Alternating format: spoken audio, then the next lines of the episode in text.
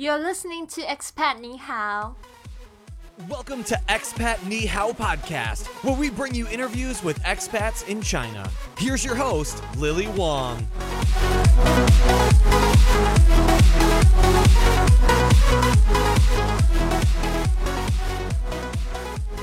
Hi everyone, Lily here, and I'm thrilled to introduce my guest on the show, Rika. In the interview, I'll be calling her Chinese name Huafen. Huafen is originally from Finland and has been in Shanghai for three years. She's working in a Finnish company in Shanghai and loving her life here. I met Huafen in a local event and I was really impressed with her energy and positive attitude towards life. Hi Huafen, I've just given our listeners a little overview. So take a minute, tell our listeners more about you personally. We want to get to know you and what you're up to in China. Thank you for the invitation being on the show. So, yes, actually, I've almost stayed in China for three years now. I came here for the first time in 2010. At the time, I studied in Fudan University, and um, and then later I did a, a training program in a Finnish company in Shanghai. At the time, um, actually, I came to China accidentally uh, partly because I became here. Um, I came here due to my due to my ex boyfriend. So yeah, so actually the reason to come to China was was love, my, my first love basically, and and um, well uh, then yeah I followed him. He actually um, was originally from um, China, but had moved to Finland at the age of five, and uh, we had already gone to uh, same uh, high school and, and university in Finland which then, I mean, he actually was, so to say, Finnish, and we spoke Finnish with each other. However, his parents also had moved to Finland when he was small, and and uh, I got to uh, know the Chinese culture uh, already a bit in Finland when when spending time with his parents and, getting to know the Chinese culture and, and, and its specialities and and well then um, uh, my my ex he he um, uh, got a uh, job uh, or actually a transfer from his current position to Shanghai 2010 and so at the time I was finishing my master degree in um, University of Aalto uh, in Finland uh, School of Economics. Um, and then uh, I get a gap here and um, I came to study Chinese language and then to work during the gap year between master studies because of him. Well later we then broke up after we had stayed here but then um, I realized that uh, China had made a really big impression on me, and I decided to come back after finishing my studies in, in Finland and in Helsinki. Now, this uh, January this year, I got a fantastic opportunity to change into a Finnish company, a startup company, um, which is um, like a market analyst company. Uh, we focus on research uh, in specific industries, which are uh, very important uh, in Finland and Nordic countries. And uh, then we, yeah, so we provide market information production and analysis for Finnish companies placed in China and Finland. So this is this is basically my story so far. Thanks for sharing, Huafen. I guess I'm still in shock that you said that you came here because of your Chinese boyfriend. That was so sweet. Anyway, my next question would be how long do you plan to stay in Shanghai? My new job requires me to stay possibly for five years at least. I'm actually to become a partner of this small startup company in case we succeed during this year. So if we get success, then become a partner next year of the startup company, and and uh, hence it means that I would stay at least for five years in China. It sounds like your career is getting really exciting for you here in China. So, on behalf of the wannabe expats in China, I wonder what's the difference between working here and working in Finland.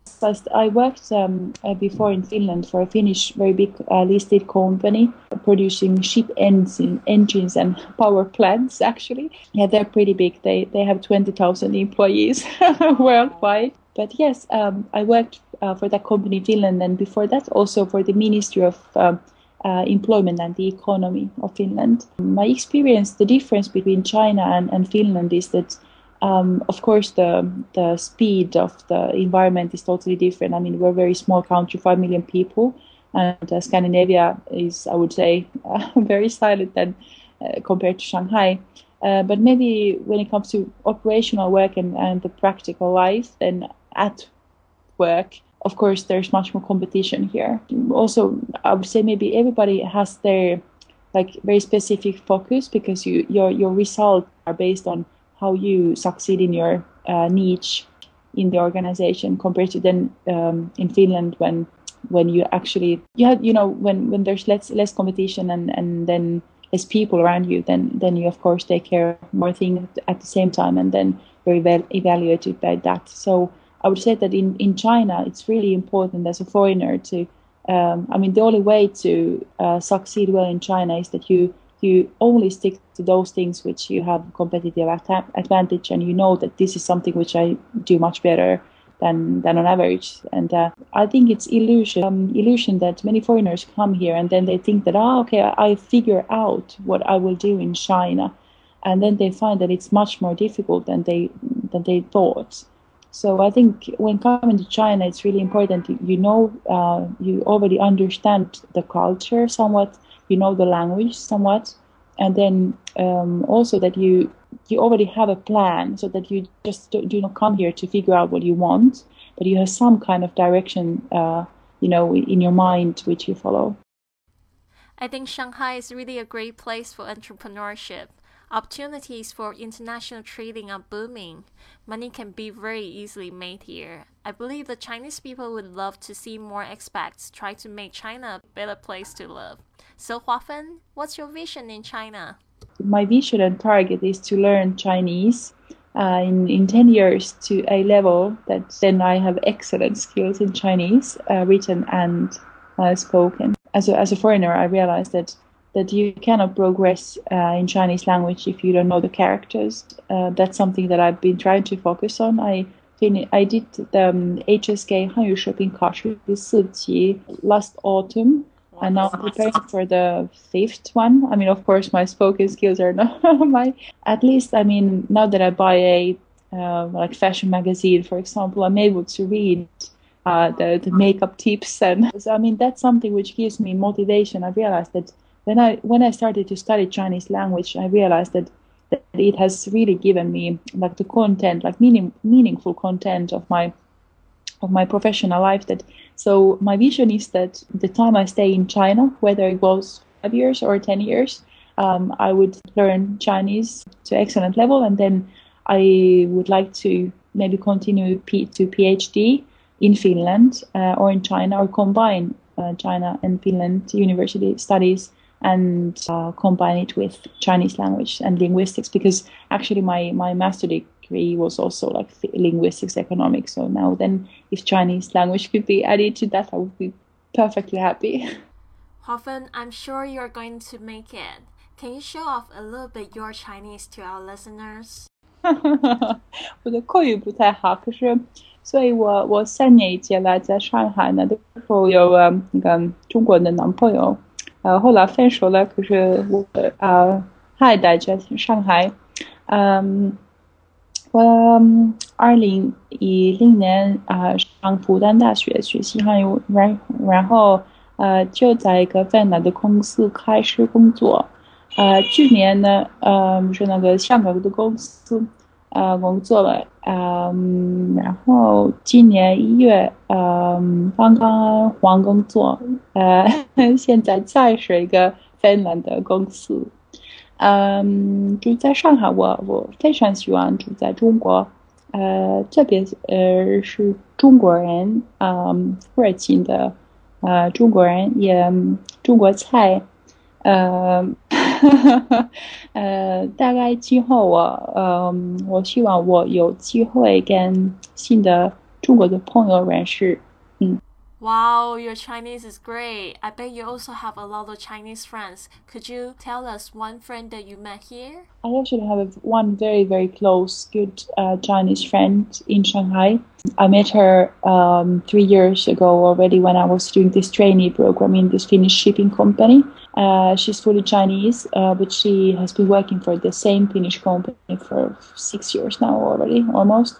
And um, she's a mechanical engineer. She's um, 30, uh, 34 years old, a lady from uh, Jiangsu. she's a fantastic person. I immediately, when I started my training program in the company, I, I somehow connected with her and we started having lunch every day. And, and then our friendship uh, deepened a lot. Then she visited me many times in Finland when I was finishing my master degree studies. And after that, when I came back to China, then um, we have again been very close. I'm very happy to have a person like her because she somehow is in interestingly like both. She has a men like mentality, like Western mentality, so that we really understand each other. But at the same time, she's she uh, can open open up the Chinese life for me. And and uh, last year, actually, her parents invited me to spend the Chinese New Year uh, with them uh, in the countryside of Jiangsu. And I went with her family. She's uh, married already uh, with a um, with her husband, and and I was kind of so to say third wheel. we spent 10 days uh, in the countryside. It was, I mean, the conditions were somewhat countryside-ish, so to say. But I enjoyed it so much. It was, they had a very big family, and and um, at the time I already spoke some little Chinese, so I, I felt that I had some communication. like, I mean, I was able to commu- communicate with them quite quite well, and uh, to see that kind of really the the ordinary life of Chinese people outside Shanghai was very touching and, and it made huge impression on me and I really hope to to travel more uh, in the in the countryside. That's quite a friendship. I know there are lots of Chinese people who also like to be friends with you and show you around the part of China they are familiar with. Last year, I started this group called Shanghai Greeters, and I've received thousands of requests of people who want to meet foreigners and volunteer to show them around Shanghai. It's really a wonderful thing, but I find there's still a gap between Chinese culture and your culture that I'd like to fill. Can you share a story of meeting a Chinese person who made you a bit uncomfortable? And what would be your advice for people who want to meet more foreigners? Yeah, well, maybe firstly, um, I mean, there's a difference between uh, the tips that I would give for men than for women approaching expats. But um, well, uh, one little bit strange story happened lately. That um, I met, um, I was in in one event and. I, I was suddenly approached by a Chinese man. He was nice, but I mean, uh, I felt that we did not have real connection, and we spoke some time, and then I gave him my my card. Uh, actually, it was the card of my previous employer, so I'm not no more working for for that company anymore. But however, I gave him the card uh, with my with the address of the company, my ex employer, and and but my phone number had changed, um, so he was not able to call me. But however, then a few days afterwards, he suddenly the same man appeared to a company event, uh, another event organized by our company, and uh, I realized that he had checked through my uh, my business card, the website of my ex, company, uh, registered to this event, and suddenly he was there to ask me out and uh, I was a bit shocked that uh, random. However, then I he was asking me out that ah after after you get out from this event, shall we go for dinner? And I said unfortunately not that I will be going back to the office after we finish this uh, occasion here. And he then left. But however, then of course I did not go back to the office because I went home. It was quite late. And then when I was at home, my boss, who actually went back to the office, uh, called me. Can you imagine that the same man who was talking you in the event is waiting on the 22nd floor of our office building in the dark with the phone and thinking that I would be coming there. At the same time, he was sending me messages. There's this Chinese man that something like, ah, oh, that that we are together here and and I will I will catch you to have dinner with me or like something like this. And I said that please don't ever contact me again. Yes and then his final message was I said that I will block you if you dare to send me any message or call me anymore. He sent his last message went like this please recommend me if you know any girl who is looking for a boyfriend. My email address is this and this and this his heart was probably in the right place, but he was acting too creepy. Yeah. in his case was that he was really trying to find a girlfriend. So if I would give some tips for uh, Chinese people uh, willing to have foreign friends or girlfriends, then when it comes to friends, uh, I would say that it would be very important to, I mean, the, the context where you meet foreigners is important. That if you meet like in a bar or something, it's it's not really good idea. So I, I think you should like maybe go go to talk in a gym if you see foreigners or something like that, and uh, then uh, or then suggest that if they need like full lasher or something language oriented friendship or something, or then uh, I would like to uh, I could show you around in Shanghai or something. Yeah, so I think I would. I mean, it's really important that the, the context is natural when being approached. So if it happens like in a cafeteria or, or, or somewhere, no problem. But I think it's important that there is it's somewhere else than in a bar or something. And uh, then for Chinese men who are who are interested in um, approaching expats, I think actually that uh, Chinese men have huge potential. Uh, I find Chinese men very attractive and and also very somehow deep thoughtful. So that in in the Western countries, if comparing somehow Chinese men, I mean, if they have gone through uh, the like the the studies in Chinese schooling system, they know the like classical Chinese and the philosophy and those things. And and actually, I would say Chinese philosophy, in my view, is really the core of of um, true wisdom.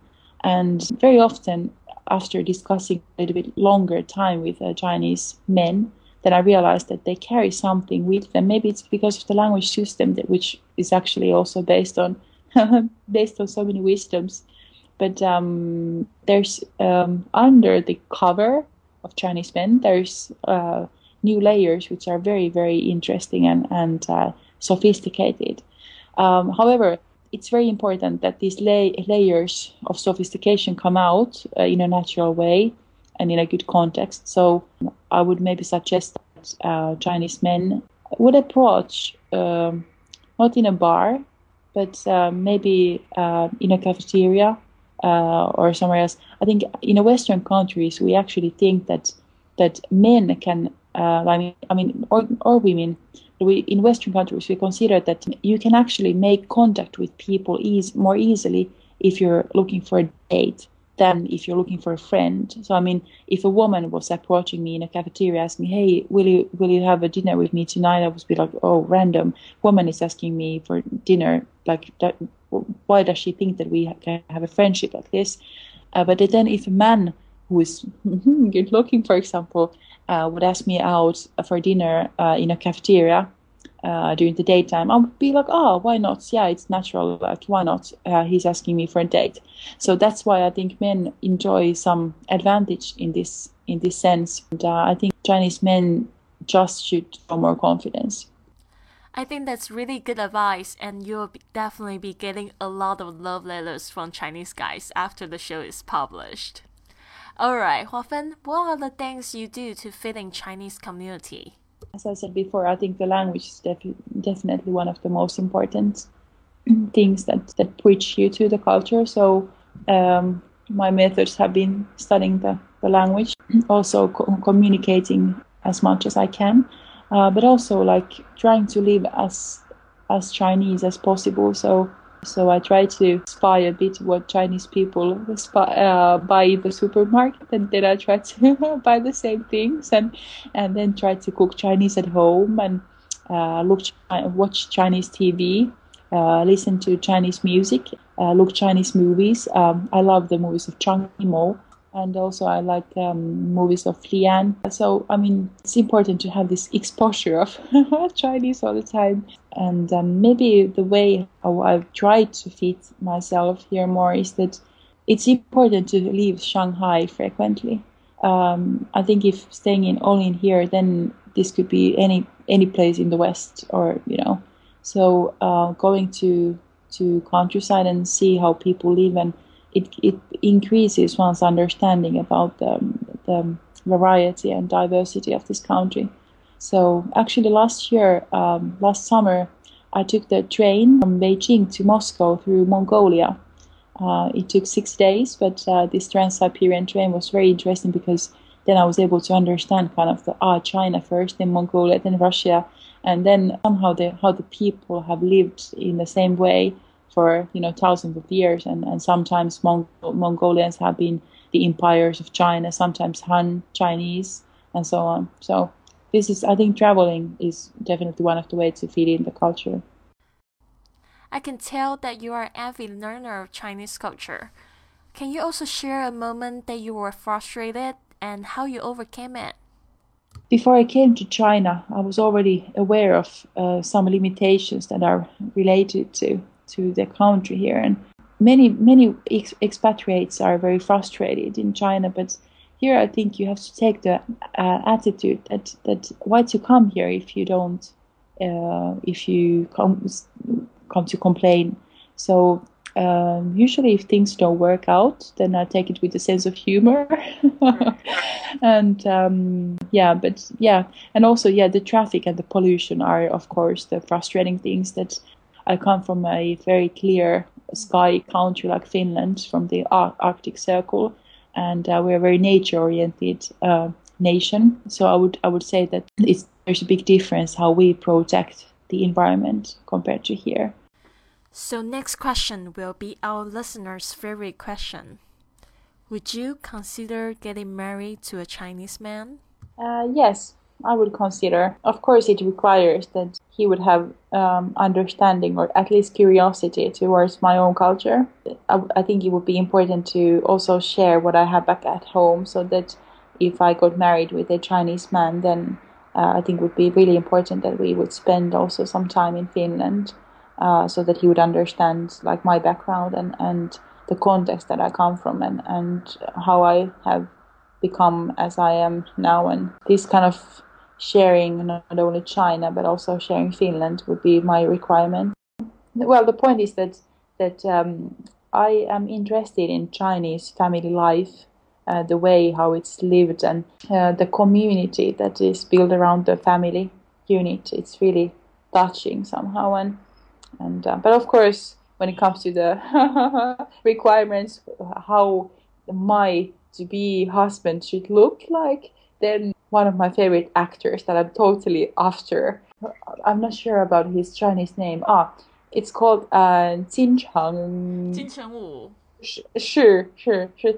Because I saw them the movie where, where he was playing, I think it was House of Flying Daggers or something. Uh-huh. And uh-huh. he absolutely changed my life when I was at the time. Uh, ah, no, it was interesting that uh, at the time I did not have a Chinese boyfriend. So so um, maybe the movie changed my opinion that and after that after the movie and after falling in love with Jin Cheng Wu, um, I then became interested in Chinese men. Last part is my favorite part, and I'm going to ask you a series of questions, and you come back at me with mind blowing answers. Are you ready? Yes. What is one thing you love about being in China? The colors. Many foreigners say that, oh, it's so great in China. It's absolutely uh, so colorful. And, and now I refer to those colors and combinations of objects which you can never find in the West that are combined. Uh, for example, when, when you go to the old town of Shanghai, I'm, I'm not saying like the Yuan Garden or those tourist spots, but outside a little bit like to the really the old Lao Shanghai, like the, the very the, the, the small houses and and which are full of life and full of people. And there you can see like people are, for example, hanging um, like meat next to underwear. So basically, you hang bra, then you hang like a beef, and then you might have some random ob- objects attached. What's one thing annoys you the most in China? Pollution. What is your favorite place in China? I haven't been to Yunnan. I've seen photos. Uh, I've only been to Guangxi and Taiwan and Hong Kong. Um, then Beijing and Shanghai. This, yeah, Anhui, uh, Huangshan is where I've been to. is one of the most beautiful scenes, but my dream is really to go to Yunnan, and I've seen photos from Yunnan, and, and that's something that I'm. It's my vision that I'm sure already that it will be my favorite place in the world. What's one food in China you'll never try? Uh, this uh, what is it called? This um, smelly tofu. When I smell it on the streets, you know, it's almost I'm almost throwing up. You know what? I've heard so many expats here say they'll never try smelly tofu. Well, I think all the Chinese people will probably try to convince you that the smelly tofu actually smells good. Personally, I think you guys are missing out. Anyway, let's agree to disagree. Our listeners love TV series, so would you recommend one TV series to our listeners? Um, I would recommend Downton Abbey. It uh, describes very well the origins of Europe, European cultures. It's one of the best TV series I've seen for a long time. The last question is actually my favorite. It's uh, inspired by a movie I just saw. It's called About Time, talking about time machine. So I would like to ask you, if you had a time machine and it could take you anytime when you were in China, when would you go back to and why is that? I would maybe go back to the time when, when I was here with my, my ex boyfriend. I don't have any any wishes to have our life back, but because we are good, very good friends nowadays, and I'm I'm highly thankful for for him to to have taken me to China and open. Actually, it was him who opened this China for me.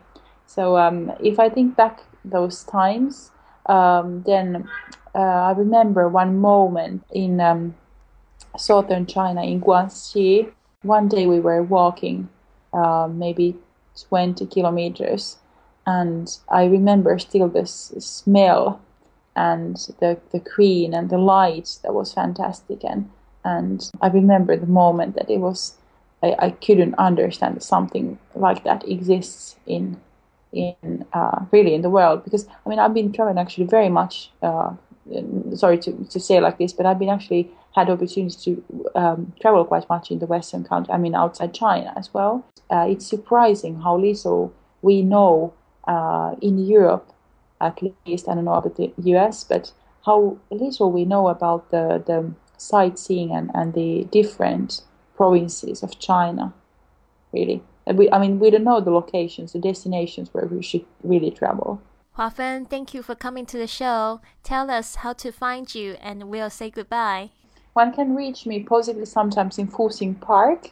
I I'm walking in Fuxing quite often, and then if there is some messages, then possibly by email. So I welcome um, all uh, questions about uh, about uh, my country and and um, my experiences in China, and, and I really hope that I can somehow help people to to increase their knowledge about multicultural. Join our community and find this podcast show notes on shanghaigreeters.com. This is Lily. I'll catch you next week.